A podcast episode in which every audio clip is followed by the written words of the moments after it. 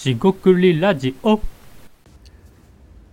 こんばんは。しごくりラジオの大橋です。今回もしごくりラジオ話していきたいと思います。えーとですね、今回ですね、えーちょっとした、まあ、ライフハックではないんですが、提案際の、えーメーメールというかメッセージに対して、えー試みている、えーと、返信、ご返信くださいですね。ご返信くださいっていうこと、言葉を使ってるんですが、この取り組みについて少し話してみたいと思います。今回もどうぞよろしくお願いいたします。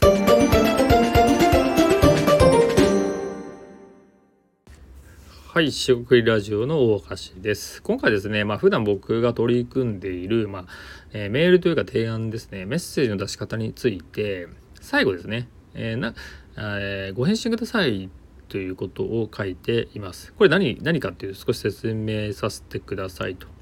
えっと、まずですね、このラジオでもなんか、えーっと、あえて簡単符、ありがとうございますの点、点、点じゃないです、すみません。簡単符ですね。びっくりマークとか、ありがとうございます丸じゃなくて、ありがとうございます簡単符、びっくりマークみたいな感じで、えーあえてそういうコミュニケーションの仕方を変えてみる。まあ、はじめましてとか、お世話になりますでもいいですが、なんか、こう、こんにちはって、えー行くというのがいいかもしれないし、それは状況によって変わると。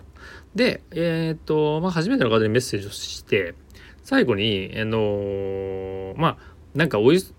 とか最後とか前前後になんかお忙しいところ失礼しますとかお忙しいところありがとうございましたとかって書いてる人いると思うんですよ。で別にそれはあのダメとはダメとかねそれがいいとかねそういう話じゃないですよ。ただ僕は最近そういうの書いてなくて、まあ、忙しいの分かってるんで書かなくていいと。で忙しいけど目を通してるから、まあ、それでいいんじゃないっていうことでもう書いてないんですよね。読む人は読むし読まない人は読まない。であのーていうんですかね、その連絡してくださいとか、ご連絡くださいとか、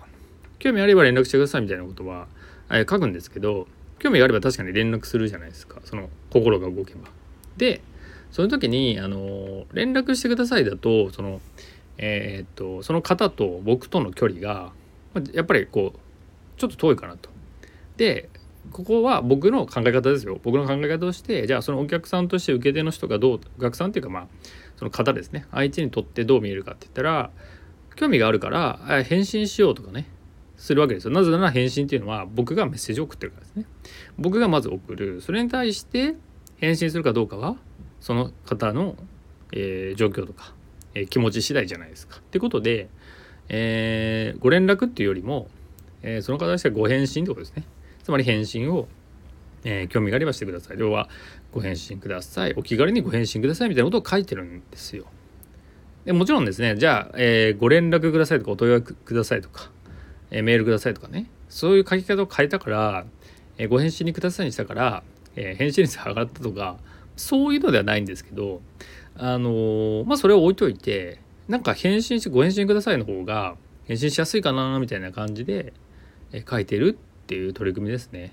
えーで、で、これを聞いた時に、えなんかそんなめちゃくちゃ地味なことやってんなと、ちっちゃいなみたいなこと、もしかしたら思う人もいるかもしれないし、あそういうふうに考えてやるんだって思う方もいらっしゃるかもしれないんで、まあ、そこはもう本当に聞いた方がね解釈していただければいいんですけど僕にとってはですね僕なりに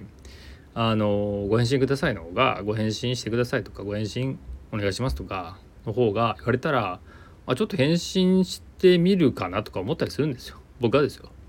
でもちろんそのメールが、まあ、営業メールすぎて何もそのこちらがですね入る余地がないというか、えーサービスも対象外だし自分のねこととか全然書かれてないというかなんかテンプレだなと思ったらもうスルーしますよね。でどうです？スルーしませんか？なんで、えーそれはもちろんあるんだけどご返信っていうふうに来たらちょっと変わるかもねっていう本当にその些細な感じですかね。はい、でそういうですね細部に、えー宿るとかは、まあ、僕から言うことはないんですけどあの小さいから、えー適当でいいっていうことではなくてそういうところが大事なんじゃないかなって思ったりします。そういうところができているってことはあのもっと大きな部分が多分できてるはずなんです。小さいところしかできてなくて大きな全体を見失ってたらそれはあのさまつと言いますかあの枝葉にこだわって全体を見てないと木,、えーと、木を見て森を見ずみたいなことになりますよねもう木じゃないな、えー、枝葉を見て木を見ずみたいな 感じになるんでえなんか細かいとこだけやってればいいとかねそういう話じゃないですよだからなかなかアドバイスというか、えー、ライフワークとか仕事図って難しいんですけど、まあ、僕はそういうふうに捉えてメッセージの提案の仕方してますっていう話となります。えっ、ー、とまあこれはですねそんな引っ張ることもないんで今回は以上となります。軽めですが、